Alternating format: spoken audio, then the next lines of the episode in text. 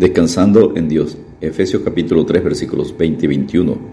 Y aquel que es poderoso para hacer todas las cosas mucho más abundante de lo que pedimos o entendemos, según el poder que actúa en nosotros, a Él sea gloria en la iglesia en Cristo Jesús, por todas las edades, por los siglos de los siglos. Amén.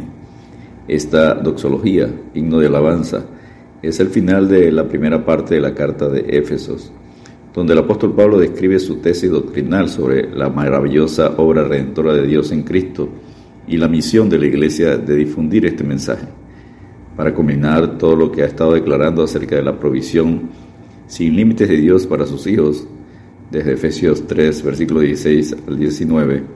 Pablo hace ahora su gran doxología, un himno de alabanza y gloria que introduce con las palabras y a aquel cuando el Espíritu Santo nos ha investido de poder, Cristo por la fe habita en nosotros, el amor nos ha dominado por completo y Dios nos ha llenado con su propia plenitud. Entonces Él, Dios, es poderoso para hacer todas las cosas mucho más abundantemente de lo que pedimos o entendemos.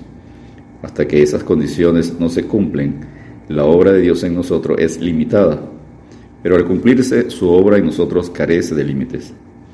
Jesucristo enseña, de cierto, de cierto os digo, el que en mí cree las obras que yo hago, él las hará también, y aún mayores hará, porque yo voy al Padre y todo lo que pidieres al Padre en mi nombre lo haré, para que el Padre sea glorificado en el Hijo.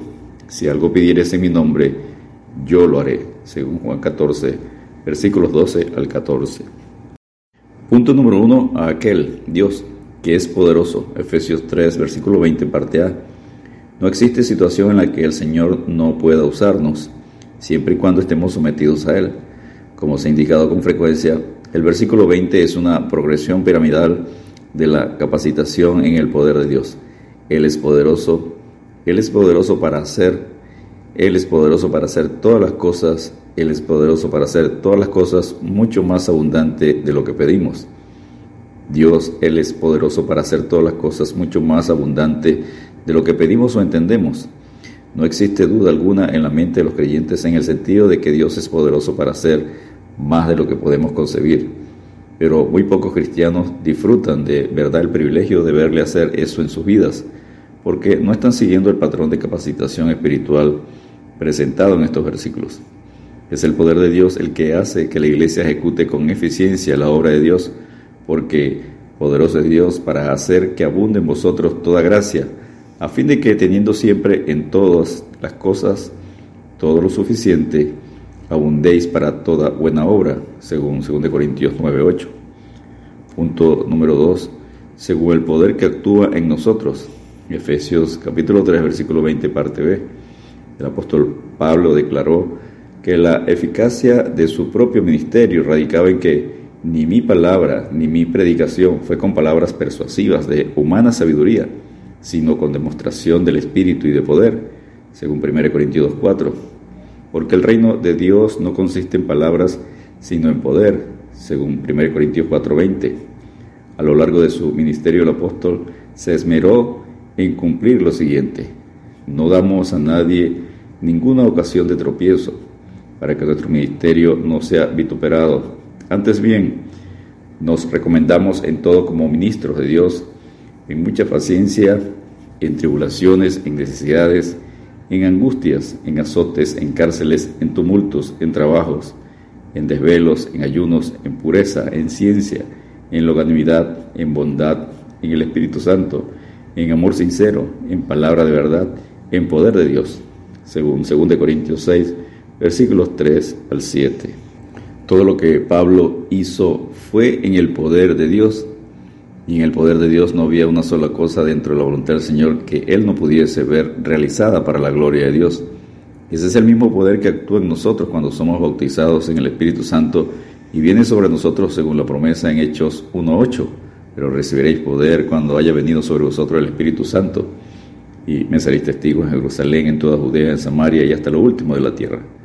Una vez que por medio de nuestra rendición voluntaria a Dios, se muestra poderoso para hacer todas las cosas mucho más abundantemente de lo que pedimos o entendemos, según el poder que actúa en nosotros.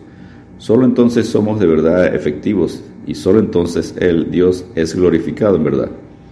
El apóstol Pablo reconoce que su trabajo en la obra de Dios para la iglesia lo ejercía por el poder de Dios que actuaba en él, a quien anunciamos amonestando a todo hombre y enseñando a todo hombre en toda sabiduría, a fin de presentar perfecto en Cristo Jesús a todo hombre, para lo cual también trabajo, luchando según la potencia de Él, Dios, la cual actúa poderosamente en mí, según Colosenses capítulo 1 versículos 28 y 29. Punto número 3. A Dios sea la gloria por siempre. Efesios capítulo 3 versículo 21. A Él Dios sea gloria en la iglesia en Cristo Jesús por todas las edades, por los siglos de los siglos. Amén. Por todo esto Dios merece gloria en la iglesia en Cristo Jesús, no solo ahora, sino por todas las edades, por los siglos de los siglos. El amén confirma que tal meta es valiosa y vale la pena esforzarse en alcanzarla.